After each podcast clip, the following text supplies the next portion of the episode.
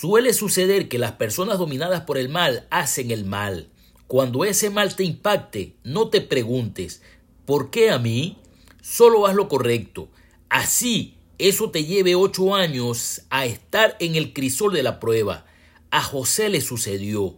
Al final se convirtió en el segundo hombre más rico del imperio egipcio, y quienes le vendieron, de él mintieron y lo olvidaron, estuvieron bajo su liderazgo.